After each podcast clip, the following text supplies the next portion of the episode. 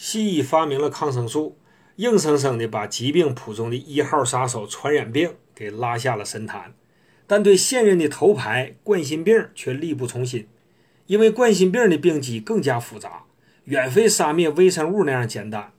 现在研究初步认定，冠心病的基础是动脉粥样硬化，但更危险的因子是动脉硬化斑块，斑块破裂后引起的出血和血栓。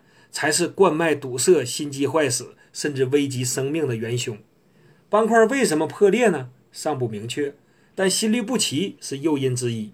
所以，稳定心率是防治冠心病中的重要一环。